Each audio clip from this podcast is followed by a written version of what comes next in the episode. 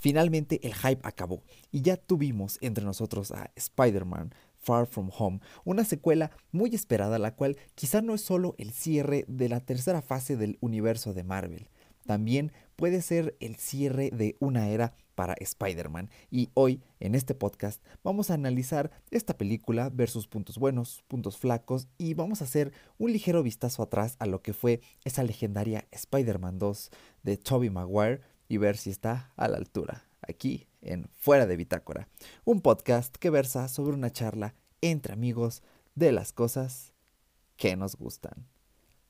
Arranca un arácnido podcast.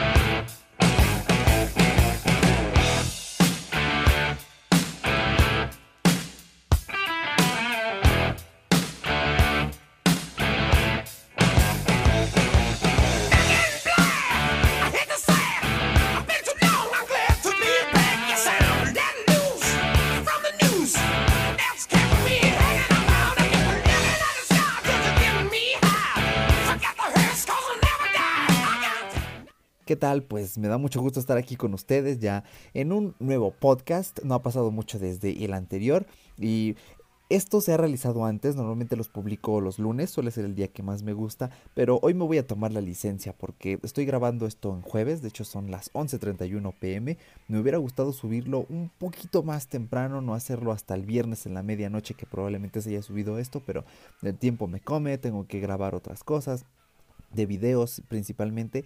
Así que pues lo importante es estar aquí, hacer este podcast y pues disfrutarlo, que nos divirtamos un rato y principalmente ver lo que nos atañe el día de hoy, que es esta película de Spider-Man. Ya tuve mi rato para enfriarme, la verdad yo salí del cine muy inspirado. Eh, durante la película, ¿cómo les explico? O sea, había toda clase de emociones, había gente que se conmovía, había gente que se reía, había gente que que murmuraba y había otras en otras ocasiones pues nos impresionábamos y había uno que otro a media sala de cine. Entonces pues qué tal está esta película antes de iniciar les voy a decir una cosa. Este podcast va a tener una parte sin spoilers y va a tener ya una parte con spoilers. Entonces si no has visto la película no te preocupes que vamos a tener una sección donde vas a poder conocer qué es lo que pienso, claro, sin dar mayores detalles más allá de lo que se vio en el tráiler. Y si no has visto el tráiler, pues no te preocupes, que son personajes que ya se intuyen, que ya te los spoilaron en redes sociales, no importa, ¿no? Y en su debido momento voy a dar una mitad con spoilers. No puedo decirte en qué específico minuto va a ser, yo tengo planeado que este podcast dure una hora. Entonces eh, síguelo escuchando más o menos como por el minuto 25, 30 a lo máximo. Y ya yo te diré, ok, ya vamos a empezar con spoilers. Entonces, si no has visto la película, escucha la mitad. Y una vez que la veas, escuchas la otra mitad. O si no te importa para nada spoilearte, pues escúchalo entero. Que para mí, mejor. Así que, pues allá vamos con esta mitad sin spoilers.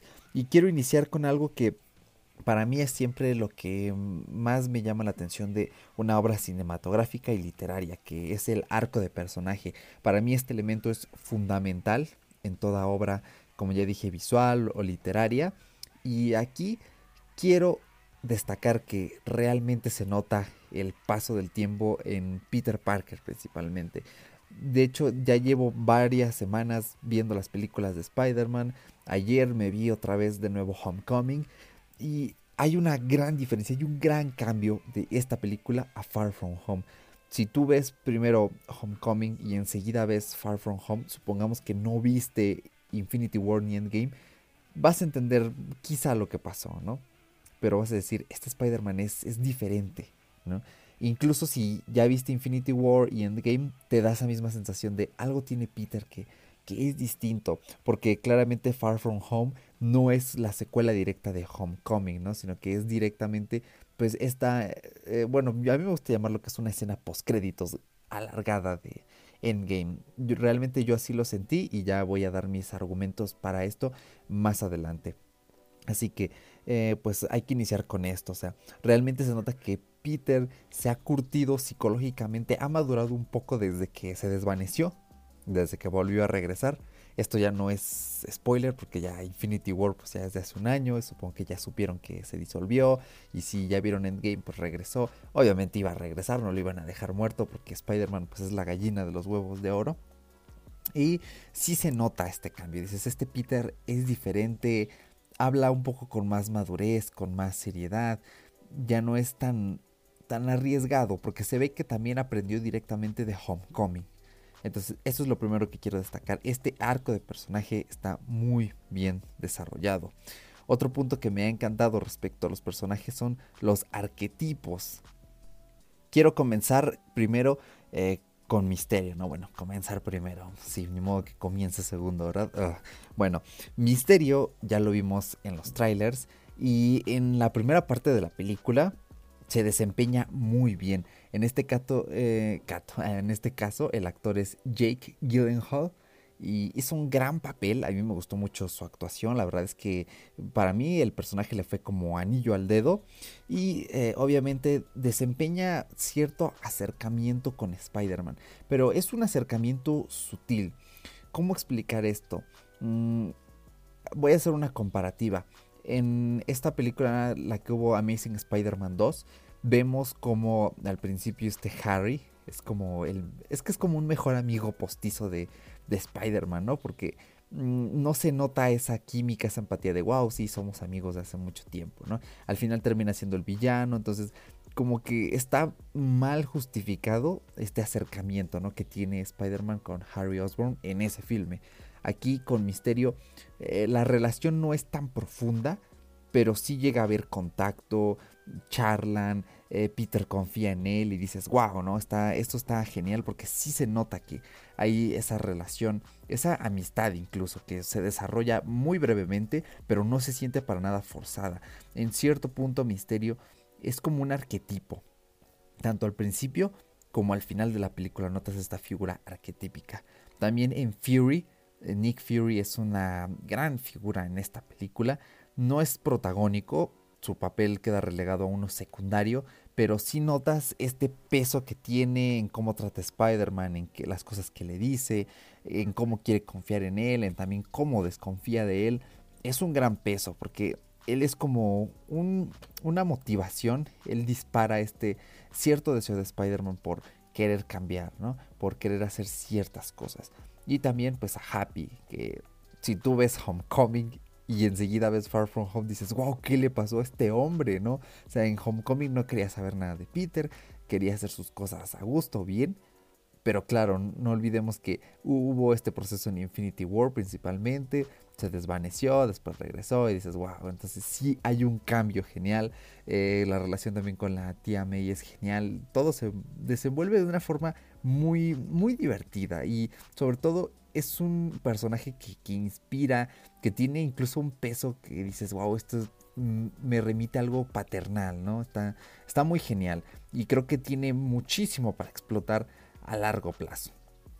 Y también otro punto más es que es genial ver a Spider-Man pues fuera de Nueva York. Yo les voy a decir algo, yo estoy muy empachado de un Spider-Man en Nueva York. ¿Por qué? Porque me he estado viendo las películas anteriores, me vi pues la saga de Sam Raimi y pues es siempre verlo allí, allí, allí, ver los mismos edificios, las mismas calles, es wow, ¿no? También estuve enviciadísimo con el videojuego de PlayStation 4, con los DLCs, y es de allí, allí, allí, balanceo, sí, Midtown, eh, este, ¿cómo se llama? Greenwich, Chinatown, ah, es lo mismo de siempre. Pero esta película tiene una premisa diferente porque nos plantea básicamente qué haría Spider-Man si estuviera en otro lado que no fuera su, su habitual Nueva York, ¿no? que fuera Queens, esa parte eh, de la ciudad. Y me gustó mucho porque realmente lo saben adaptar bien, tanto en la estética de los trajes, en los lugares, los efectos especiales, está genial y sí me la creo, ¿no? Esto es como un Peter Parker fuera de Nueva York. Esto es lo que él haría y, va muy genial, va muy ad hoc. Pero, pues sí tiene unas cosillas que no me gustan, no me gustan. Y básicamente es lo que no arruina la película.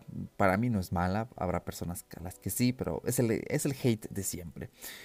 Una cosa que me pesó desde la primera película fueron los personajes secundarios que acompañan a Spider-Man. En este caso sus amigos, sus compañeros.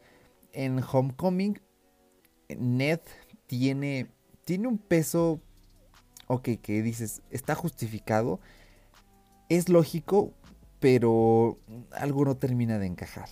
Y en esta película, en Far From Home, dices, no, aquí no termina de encajar para nada. Realmente estos compañeros de Spider-Man, ¿no? El Flash, Ned, mm, esta chica rubia que no recuerdo cómo se llama, eh, también está Michelle MJ, que no es Mary Jane, es Michelle Jones, que ya aclararé esto un poquito más adelante porque hay personas que están, ah, es que ya hicieron a Mary Jane este, que ya no sea blanca ni pelirroja. A ver, gente, antes de ah, antes de hablar, perdón, sí, investiguen, o sea, no es Mary Jane, es Michelle Jones.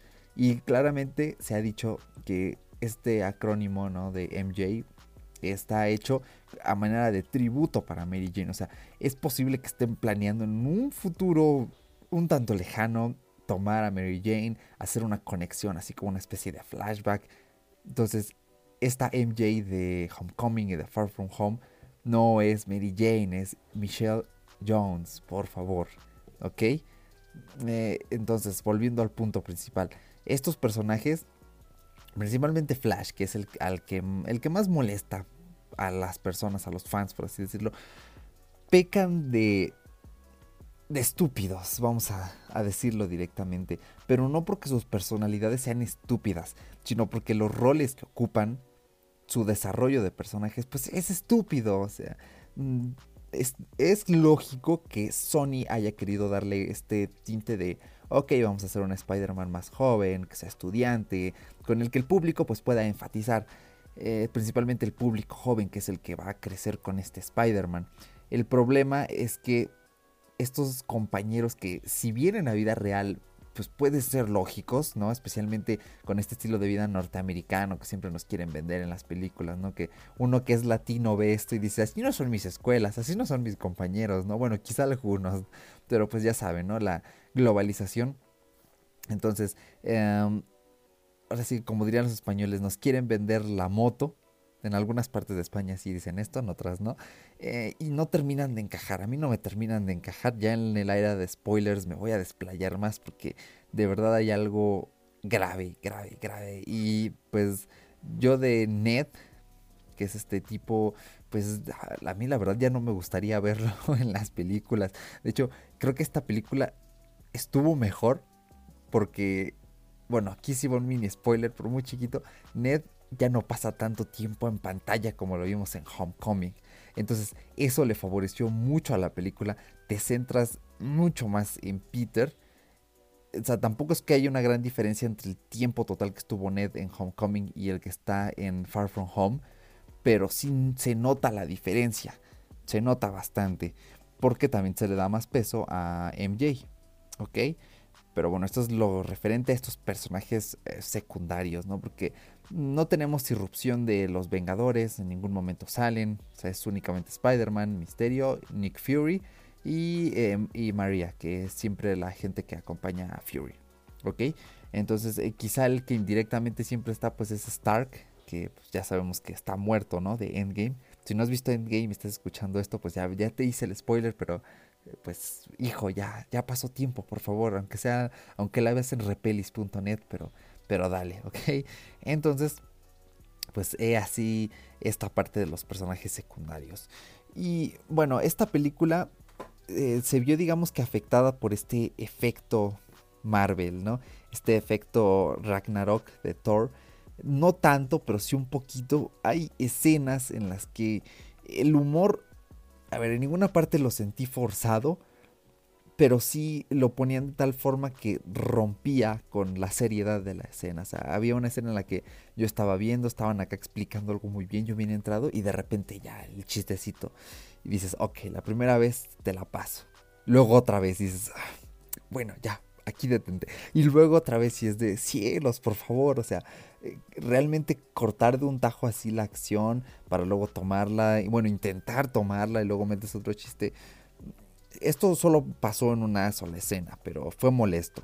Y hay personas que dicen, es que hubo mucho humor tonto en toda la película. No, no, no. Realmente hay escenas que las que son de acción, de seriedad, se las toma muy bien. Las escenas donde puede encajar este humor encajan muy bien. Sobre todo yo siento que eh, quizás las personas tachan este humor de tonto porque es un humor muy natural. O sea, natural en el sentido de que si fuera una escena de la vida real, allí te lo toparías, en tu día a día. Ahí estoy 100% seguro porque hay cosas que, que yo vivo y que son así, bueno, no tan así, pero ustedes entienden, ¿no? Que dices, bueno, sí, esto es lógico que pase. Por eso quizá algunas personas pues tachan la película de que tiene un humor tonto, pero no, en ningún momento es así. Tampoco aplica un Thor Ragnarok de, ah, se muere Odini. Ok, ya se fue. Hora de un chiste, ¿no? O sea, no, tampoco de, ah, eres mi hermano eh, Loki, el rudo que casi destruye la Tierra. Te voy a agarrar y te voy a lanzar contra los enemigos. No, no, no, tampoco es tan así. Es una película que dices, wow, o sea, tiene una esencia completamente distinta de las anteriores películas. Es a lo que ya voy a ir ahorita, porque tenemos grandes sorpresas en las escenas post créditos. Obviamente esta es la mitad sin spoilers. No voy a decir de qué van estos post créditos, pero sí decirles que, que quédense, o sea, quédense, quédense, quédense. son dos escenas, una en los primeros créditos y otra en los segundos créditos. Los mejores son los primeros, están brutalísimos, brutalísimos, brutalísimos. Y si no te aguantas la tentación, pues quédate a la segunda mitad sin spoilers. Ya eh, va bajo responsabilidad, pero yo te recomendaría que no, que primero lo veas y ya después escuches pues mi opinión y ya después eh, pues empieces ya a construir la tuya, ¿no? Porque realmente están geniales. Y bueno, ahora sí, para darle con esta parte, esta pequeña comparación con las anteriores películas. Mm, aquí está muy interesante porque Homecoming y Far From Home tienen una esencia completamente distinta a la saga de, dirigida por Sam Raimi y este Mark Webb, creo que se apellida Webb, con dos Bs, ¿ok? Em, porque Toby Maguire su actuación es muy buena, obviamente. Hay química con Kirsten Dunst, con Mary Jane. Pero Sam Raimi en algunas partes mm, pecaba un poco de dirigir las escenas para que fueran algo telenovelescas, ¿no? Inclusive el guionista tal vez eh, se le fue un poco de las manos, o inclusive ni siquiera fue culpa del guionista, a lo mejor el guionista lo pensó de una forma pues más seria, ¿no? Más apegada a lo que es la naturaleza de un cómic, porque no olvidemos que eh, las primeras películas, estas sagas de, perdón, estas sagas, esta saga de Sam Raimi, tiene un gran tributo a los cómics, por eso siempre habrían con esos créditos que te mostraban viñetas, que te hacían sentir como que, wow, estoy viendo un cómic visual, estas narraciones al principio, que es de, wow, esto, esto puede aparecer en una viñeta. Tal vez el guionista lo pensó así y Sam Raimi le daba este toque un poquito así cargado de emociones, que dices, mm, bueno, o sea, sí está, está chido, ¿no? Aquí el, el rollo, el cómo se pelean, ¿no? El cómo se pone a llorar la tía May pero pues sí dices, mm, como que le quita cierta esencia de superhéroe. Esto, de esto también peca un poquito la, no, la trilogía, la mini saga, las dos películas de Mark Webb, que también en algunas partes es de, mm, aquí también encuentro algo no, telenovelesco, hay muchas emociones, quiero un poquito más de, de, pues de ese tinte de superhéroe. La primera película de Mark Webb The Missing Spider-Man es muy oscura, ¿no? El personaje tiene estos tintes de sarcasmo, eh, la estructura de su traje, ¿no? Esas eh, como escamas, eh, esa estética oscura. A mí me gusta mucho, ¿no?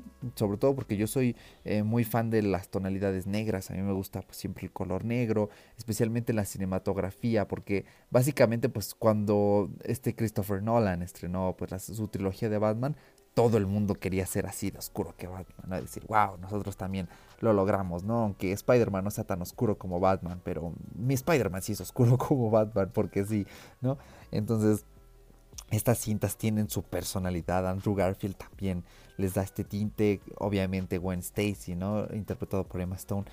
Tienen un rollo que dices, esto es otra cosa, ¿no? Hasta se siente como si fuera un videojuego, especialmente la segunda película, que a mí me gusta bastante Obviamente me gusta más la primera que la segunda porque está mejor escrita.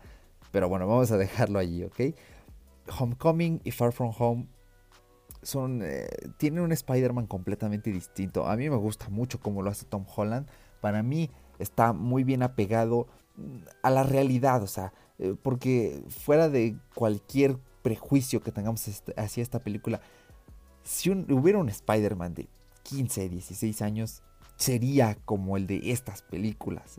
a los 15, 16 años no somos personas maduras, somos personas que necesitamos figuras arquetípicas que nos guíen. Son años complicados, son años difíciles, psicológicamente es una carga. ¿Ok? Entonces para mí esta esencia de este Spider-Man es, es muy juvenil, es muy realista. Dices, vaya, los muy nostálgicos aferrados dirán, no, yo quiero a mi hombre araña de Toby Maguire, porque, porque sí. ¿No? Los, los no tan aferrados, realmente no he visto tantos tóxicos, ¿no? Fans de Andrew Garfield y su saga dirán, pues a mí me gustaba este rollo, ¿no? Porque es un Spider-Man que es un tanto cool, pero a la vez también tiene este aire como de ñoño, ¿no? Lo molestan en la escuela, tal, tal. Y pues las personas que son fans de la saga de Tom Holland, pues dirán, pues es que a mí me gusta esta actuación. Yo no soy fan, fan, fan acérrimo de ninguna de las tres versiones. Yo valoro las cosas buenas de cada una. Eso sí, admito que me es más fácil empatizar con Tom Holland, que es un Spider-Man que, fuera de gustarme más, me parece más ad hoc, sobre todo a los tiempos que corren. Por eso es que trato de ponerme en esta postura, pues no tan crítica, ¿ok? Entonces se nota una esencia completamente distinta. Eh, son obviamente trilogías en tiempos de la historia distintos, no de la historia de Spider-Man, sino de nuestra historia como raza humana, ¿no? A los principios del siglo XXI, luego la primera década y ahorita estamos en los finales de, esta primera década. Hay personas que dicen, ah, me siento tan viejo cuando dicen la década 10 de los años 2000, ¿no? Y ahorita que lo mencionas, de, mm, sí, el tiempo, el tiempo está pasando rápido. Entonces, mm, eso es lo que quería comentar respecto a estas diferencias. Que sepan que Far From Home, sin spoilers, decirles, es una muy buena película. Tiene unas escenas de acción increíbles.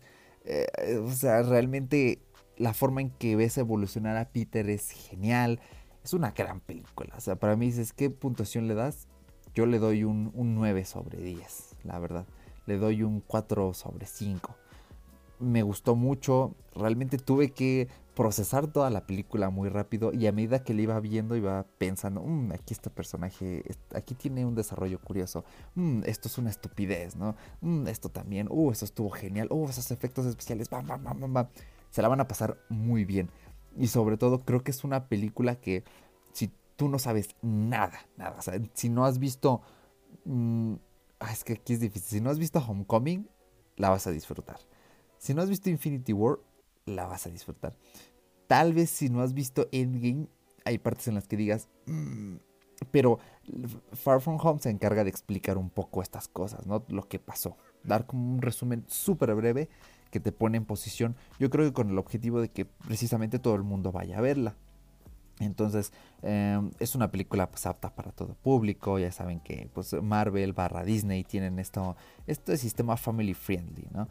Que pues lo hace muy ameno. O sea, si realmente no has visto nada o quieres llevar a una persona que no ha visto ninguna otra, la va a disfrutar porque aquí es cuando te das cuenta que una película de Spider-Man es de Spider-Man por el simple hecho de que no tienes que ver nada más y vas a entender qué es Spider-Man, qué está haciendo, por qué lo está haciendo. Entonces, Far From Home a mí me ha parecido una gran película.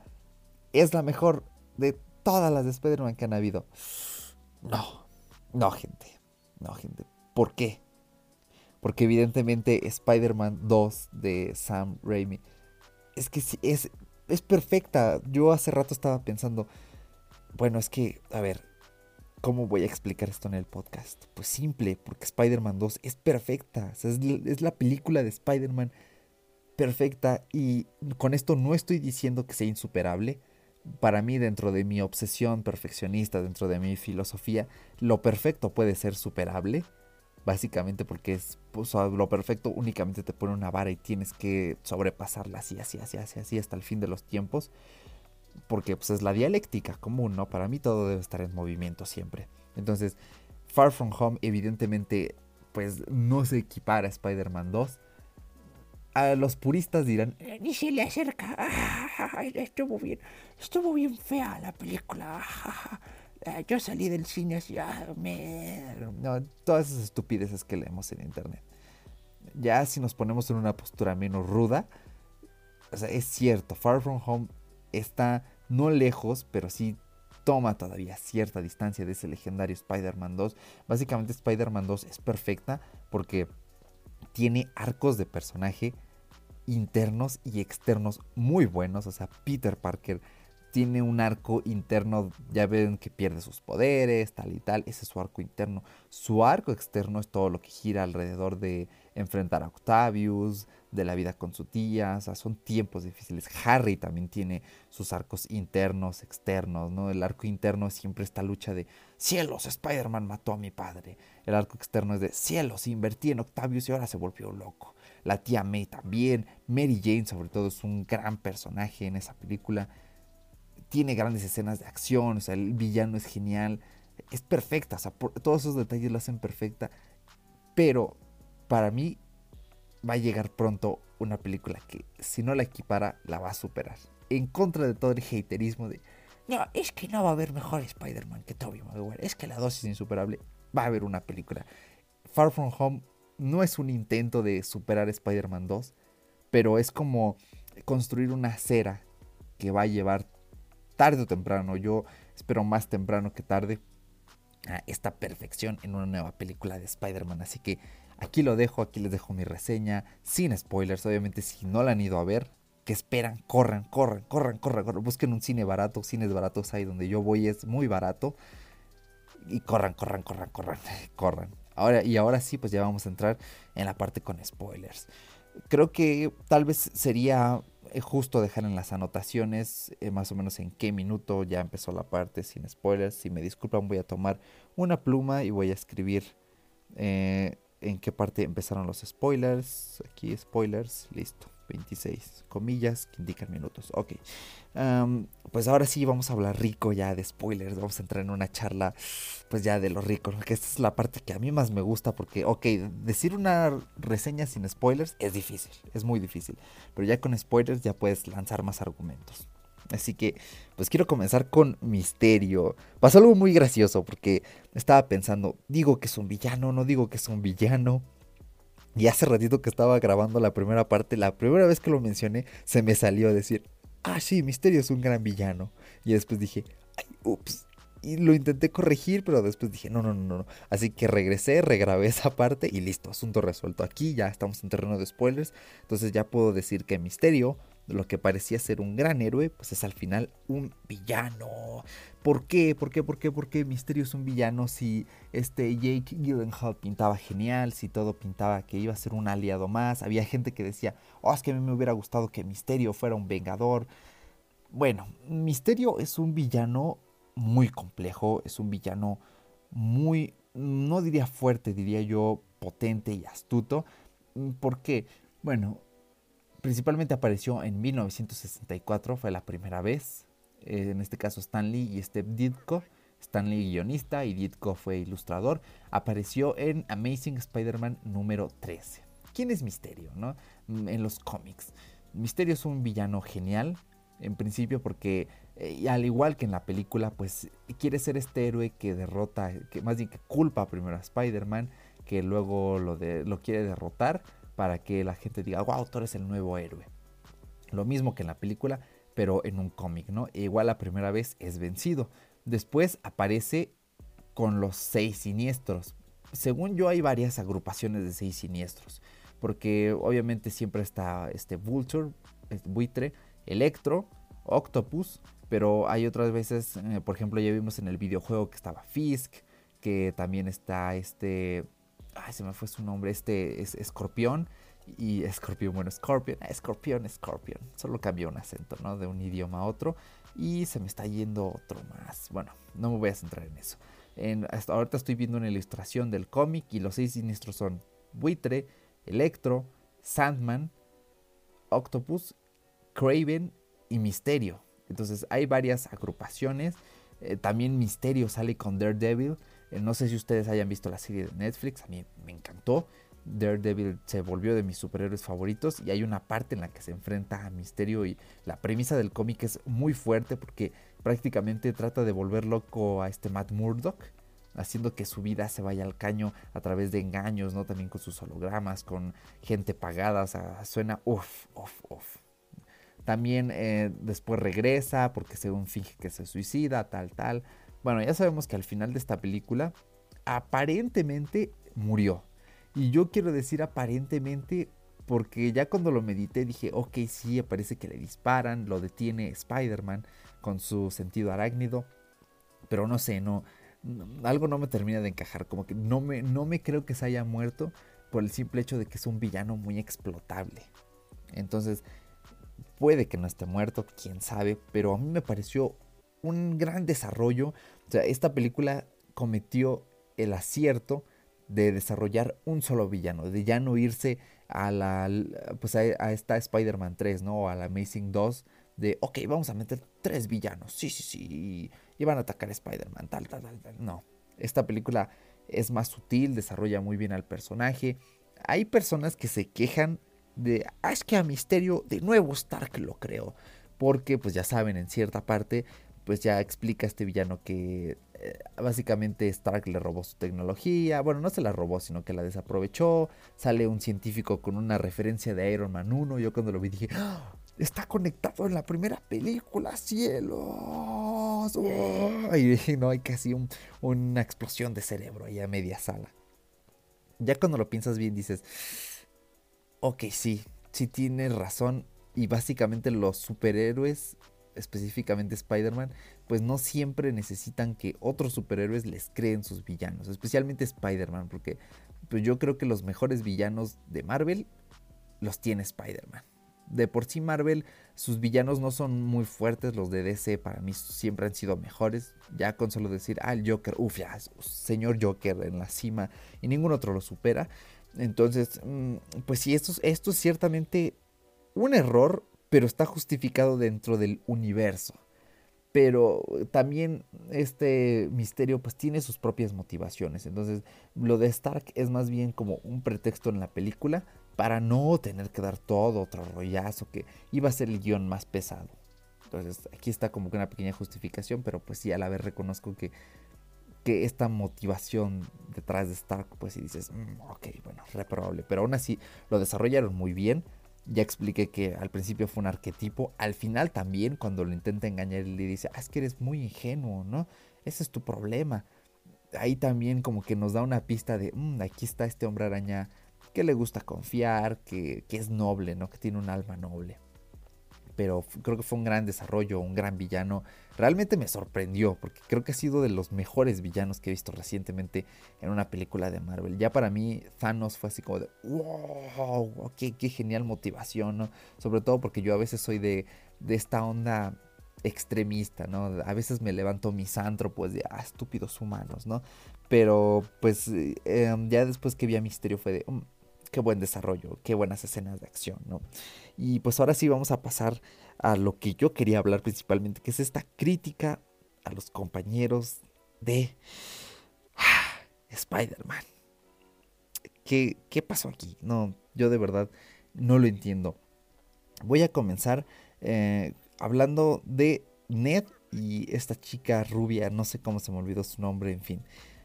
Eso de que ok, ya, es que eh, nos pusimos a platicar en el avión y pues ya somos como noviecitos, ¿no? Y ah, bebé, ah. Yo desde que lo vi dije, ¿a quién se le ocurrió esto? Es que como guionista, si llegas con una premisa así, se supone que trabajas con gente estricta, profesional y, y dices eso, o sea, si yo estuviera, digamos, como que supervisando ese guion, hubiera dicho, oye, bórrame esta estupidez, ¿no? Y piensa en algo mejor porque es, estúpido, es estúpido. Entonces ahí fue muy forzado, o sea, de repente llega Ned ya con su novia de, que hicieron en el, bueno, más bien, ah, me hice bolas. Eh, básicamente llega con esta chica que se hizo su novia durante el vuelo de avión y luego en el viaje y luego termina el viaje, ya terminaron. En parte puedo entender que sea una crítica y una sátira hacia la liquidez de las relaciones en la adolescencia. Fíjense qué complejo puede ser el entramado, ¿no? La sátira, la crítica. Pero es que no es sutil, no es nada sutil. Y si tú le quitas la sutileza a una crítica, bueno, depende qué críticas, pues no, directamente pierde sentido. Pierde sentido a nivel de guion, a nivel de construcción de personajes. Entonces, esto es un errorzazo. Ya de los demás personajes, ni qué decirles. Ya Flash, ya sabemos que todo el mundo lo critica, en principio porque es hindú, y en ningún cómic es hindú. Esto no es por ser racista, obviamente, pero si tu personaje en tus cómics es blancos, no por el simple hecho de querer ser incluyente, pues metas estos cambios, estas etnias, por favor, o sea, respeta estos conceptos originales. Ah, es que los conceptos originales nacieron en una época de opresión y de racismo. Sí, eso es cierto, pero es que en, al fin de cuentas es arte, es como un reflejo de la sociedad y hay otras formas más sencillas, más fáciles de crear diversidad en vez de modificar personajes que ya existen. ¿Ok? Cuando metes nuevos personajes es cuando puedes hacer estas cosas de inclusión, de meter... Mira, dije estas cosas como si fuera algo así súper sucio. No, no, no, yo no soy así. Yo soy incluyente, pero eh, pues que entiendan, ¿no? Que a veces el lenguaje suele ser confuso. Entonces, eh, pues esto es, lo referente a Flash, ¿no? Mm, en cuanto a los, por ejemplo, los profesores que salen en el viaje hay personas que no les gustaron, que dicen es que los pintan como estúpidos. Yo no sentí tanto eso. O sea, si te crees que ah, este profesor pues, pues, es profesor, ¿no? Lo que pasa es que como son personajes tan secundarios que no tienen básicamente desarrollo, pues no te das tiempo a notar que así son. Pues porque básicamente así son, ¿no? Porque así han sido pues toda su vida. Sí te dan pequeños esbozos de, ah, este era así, este otro era así, ¿no? En una parte en, el avión, ¿no? Que le dice, ah, es que mi, esposa fingió que se había eh, blipeado, pero en realidad se fue con el, gimnasio, ¿no? Ahí te dan como una embarradita de, ah, este personaje es así, le pasan estas cosas. Desde Homecoming al profesor este de barba, que iba con ellos a Washington, tiene un pequeño desarrollo, es un guiño pequeñísimo, pero lo tiene. Entonces, esta parte no la vi tan mal. Ahora, quiero centrarme en Michelle, Michelle Jones, ¿no? MJ. La, MJ, la que no es Mary Jane, vamos a, definirlo de una vez. Mm, hay personas que se están quejando porque no hay química todavía. Para mí el personaje de Michelle Jones es un personaje muy complicado, muy, muy, muy complicado de verdad espero que lo trabajen muy bien sobre el guion, que sepan lo que están haciendo y que sepan que si lo han desarrollado así ya es un problema y que entonces tienen que resolverlo. ¿Por qué? Porque básicamente este personaje de Michelle Jones es que es un personaje muy, muy realista. O sea, si tú estás escuchando esto y te identificas con este personaje y dices, wow, yo soy así o wow, en algún momento fui así, esta onda de que en un momento sonría pero después vuelva a ser rígida. Es que hay personas que son así realmente yo digo, es que su personaje es muy realista porque yo he visto personas así, yo conozco personas así o he conocido personas así. Y si tú estás escuchando esto y dices, yo soy así, pues es que existe ese tipo de personalidades. Por eso esta onda de, ok, sí, este, bueno, eh, te voy a dar un besito, Peter. Y ahí, no, pero así chiquito, mm", como que le cuesta trabajo. Y en la escena post créditos también lo mismo, ¿no? Todavía tiene esta rigidez, no porque no haya química, sino porque simplemente cuando tratas con una persona que es así, cuesta trabajo entrar en, ese centro de su ser, eh, que libere sus emociones. Es el tipo de personalidad que hay. Punto. A mí no se me hace ni un personaje mal escrito. Es más, ni siquiera ha sido bien desarrollado porque no es el momento. Y bien, si hubieran intentado desarrollar más todavía esta relación amorosa, hubiera sido un desastre. De verdad que hubiera sido un desastre. Para eso van a haber más películas y yo lo veo muy acertado. Puede haber una sola película que se centre más en esta relación entre Michelle y Peter y que en torno a ello gire un argumento bueno a tratar de meterlo todo en un solo guion. Creo que así es como funcionaría. Este personaje no es más que un esbozo de algo más interesante que se va a venir, igual que Peter, igual que Peter. ¿Ok? Y, y ahorita que mencioné lo de la escena post créditos, wow, señores, qué escena post créditos ha sido de las mejores escenas vistas en una película del universo cinematográfico de Marvel. Y se cumplió mi sueño, de verdad, de verdad, de verdad. O sea, cuando vi que J.K. Simons regresó a ser J. Jonah Jameson. O sea, eh, J.K. Simons es el mismo Jameson de las películas de Tobey Maguire. Yo había visto a varias personas diciendo, es que si vuelven a sacar a Jameson, estaría genial que fuera el mismo actor. Y sí lo fue cuando lo vi y un poco más pelón, pero es que de verdad no hay mejor personaje para ser Jameson que J.K. Simons, J.K. Simons. Cuando lo vi dije, wow, wow, wow, wow, wow, wow. O sea, así como a este Robert Downey Jr., el papel de Iron Man, pues dices, wow, él nació para hacer a Tony Stark. También J.K. Simons dices, wow, él nació para hacer a J. Jonah Jameson con el doblaje original. No, bueno, no estoy seguro si sea el mismo doblaje, yo lo escuché muy similar, pero es que a veces los actores de doblaje son tan buenos replicando otras voces que dices, wow, como el doblaje de Homero Simpson no recuerdo el nombre del actor original, creo que era Humberto, pero no me acuerdo cómo se apellidaba. ese tipo es súper genial, pero el nuevo actor de doblaje pues prácticamente replica la voz y dices, wow. Pero bueno, eso es lo de menos. Entonces regresó y esta escena donde revelan la identidad de Spider-Man, o sea, te abre un paradigma porque aquí hay soluciones, ¿no? Una de dos. Se va a tener que enfrentar a todo el mundo para probar su inocencia que ese truco que al final quiso Misterio dije, qué hijo de puta, de verdad. Y también Jameson dije, eres un estúpido Jameson, por eso te odio y te amo a la vez.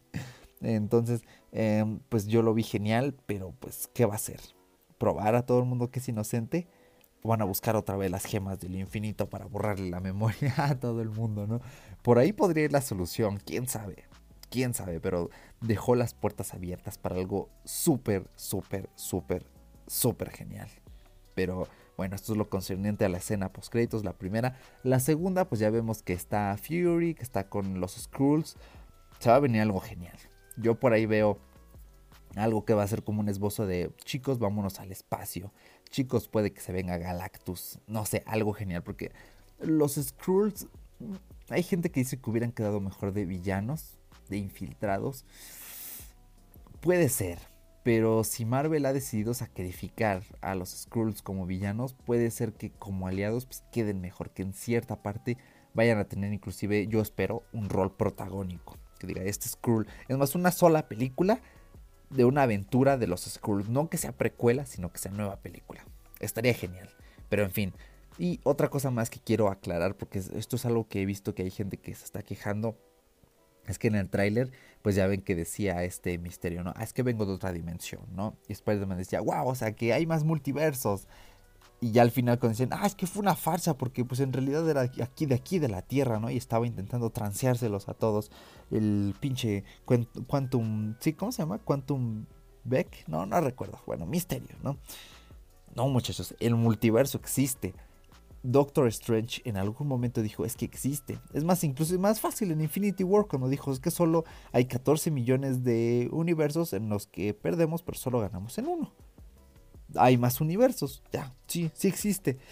Pero aquí es donde se relaciona pues con J.K. Simons, ¿no? Alguna vez Tom Holland dijo en una entrevista, es que a mí me gustaría que hubiera una película donde viéramos a Tobey Maguire, a Andrew Garfield junto a mi nuevo Spider-Man.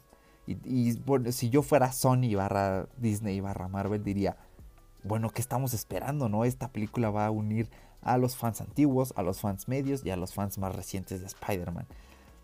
Pero el problema es que al meter ahora a J.K. Simons como J. Jonah Jameson en este nuevo universo, vamos a llamarlo así, de Spider-Man, pues aquí choca, ¿no? Con el de Tobey Maguire.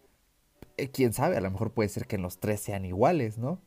O en dos de tres, quién sabe. Pero pues bueno, yo lo dejo aquí sobre la mesa, ¿no? Existe este multiverso. Por ahí si hay alguien de Sony, de Marvel, de Disney, que lo dudo, pero bueno, si hay una remota posibilidad de que nos escuchen, háganlo porque creo que sería una genial apuesta. Sería como llevar esta película de la de Into the Spider-Verse, pero ya un live action muy genial y con un argumento más fresco, más nuevo. Y bueno, ya como les dije, esta película puede ser el inicio de algo muy genial, de algo súper grande para Spider-Man. ¿Por qué? Bueno, yo siempre sostengo que Spider-Man, si bien es genial ver cómo le pica la araña, que ya lo hemos visto muchas veces, inclusive en la película Into the Spider-Verse, pues ya ves que dicen, ah, bueno, vamos rápido a repasar, me, mordió una araña, tal, tal. O sea, es genial ver eso, es genial ver sus primeros pasos como Spider-Man, es genial ver sus primeros villanos, pero para mí lo bueno de Spider-Man está muy lejos ya de esto. Para mí lo mejor de Spider-Man es cuando ya deja de ser un chico que seguimos atascadísimos en esto, porque realmente Spider-Man es un superhéroe que ha interactuado con los cuatro fantásticos. Yo lo dejo en eso. O sea, eh, ahorita ya Disney tiene a Fox, Fox tiene los cuatro fantásticos. Y yo de verdad estoy esperando este reboot de los cuatro fantásticos, el bueno, no la estupidez que vimos hace unos años. Y bueno, que a mí me gustaban las originales, pero pues como salía este Chris Evans, ¿no? Como la antorcha humana, pues no puede ser Capitán América y también Chris Evans, ¿no? Como que se le de, wow, Johnny, oye, ¿por qué te pareces al antiguo capitán?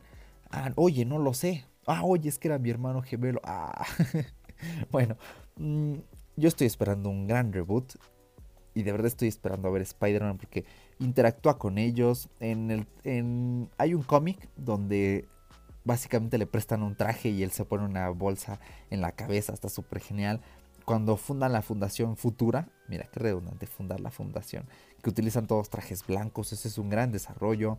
Eh, cuando se enfrenta a los seis siniestros, que para hacer eso en una película mm, va a ser imposible, ¿no? O sea, si ya se han destruido franquicias por intentar meter más de un villano en una sola, pues meter a seis, van a tener que haber muchas películas, pero ese es un gran arco el arco de Miles Morales.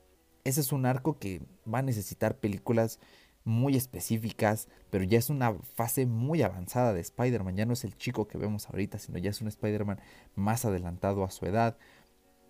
Que otro arco grande de ah, cuando es un vengador, pero ya un vengador bien, bien, bien, que está con Wolverine, la mujer araña, el hombre de hielo, tal. Ese es un gran arco. Entonces, lo mejor de Spider-Man no está ahorita lo que estamos viendo. Lo mejor de Spider-Man es, uff, falta muchísimo. Afortunadamente tenemos a Spider-Man para rato. Y si Marvel y Sony hacen bien las cosas, este Spider-Man ya se va a quedar. Porque las primeras veces que yo veía, ah, es que ya se va a cambiar Spider-Man. Ya no vamos a ver a Toby, ahora va a ser Andrew Garfield. Dije, ah, chale. Y después, ah, ya no va a ser Andrew, ya, ahora se va a cambiar otra vez. Dije, ah, otra vez, ¿por qué? en fin, Mm, si se hacen las cosas bien, pues vamos a ver crecer a este chico, a este Tom Holland, ¿no? Lo vamos a ver creciendo siendo Spider-Man. Algo así como el efecto de Walking Dead, ¿no? Que veíamos a ciertos personajes de chicos y después van creciendo y dices, wow, wow, wow, ya llegaste hasta este punto, ¿no? Algo así quiero ver.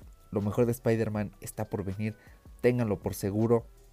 Y obviamente, pues ya para ampliar un poquito esta reseña, para ir dando conclusión a la pregunta del título de este programa, ¿Es Spider-Man Far From Home la mejor película? No, ya como mencioné en el área sin spoilers, la mejor por ahora sigue siendo Spider-Man 2 de Sam Raimi. Les guste o no, sé que puede ser difícil si eres muy fan de Andrew Garfield. Bueno, inclusive no he visto tanta gente tóxica, ¿eh? ni de Tom Holland. Son más tóxicos los fans de la saga de Tobey Maguire. Pero es que obviamente esta película puso la vara tan alta que superarla no solo va a tomar un gran esfuerzo, sino que va a tomar tiempo porque ya dije eh, que lo mejor de Spider-Man es cuando crece. Octavius es un enemigo que sale en una fase un tanto avanzada de Spider-Man.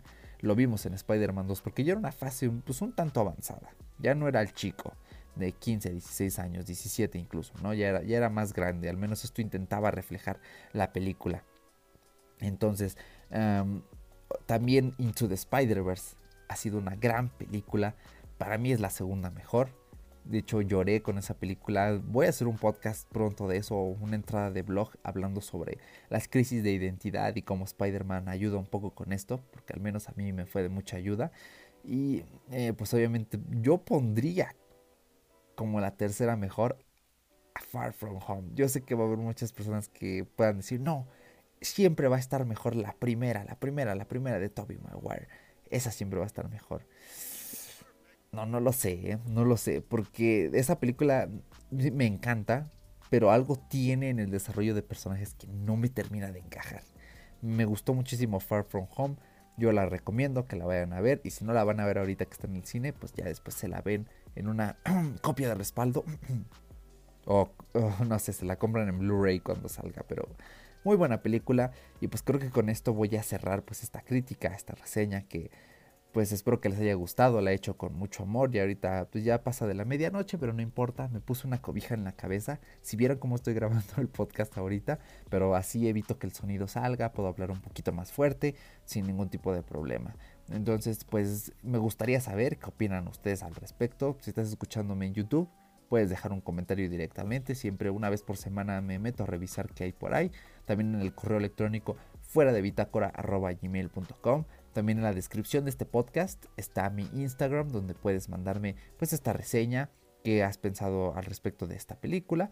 O bien pues no creo que son todos los medios, sí, en fin, pues ya sabes. Y pues antes de cerrar el podcast quiero agradecerte pues principalmente por haber invertido tu tiempo escuchando esta reseña, es casi una hora, realmente duró un poquito menos de lo que pensaba y eso me alegra he logrado comprimir todo esto. Realmente era algo que necesitaba expulsar de mí, ser de, tengo que, tengo que decir porque me gusta la película, porque, porque, porque me gustó, pero también esto no me gusta. Entonces ya, ha sido como una terapia, como una, ¿cómo definirlo? Así como una, mm, como una sincerioterapia, por así llamarle.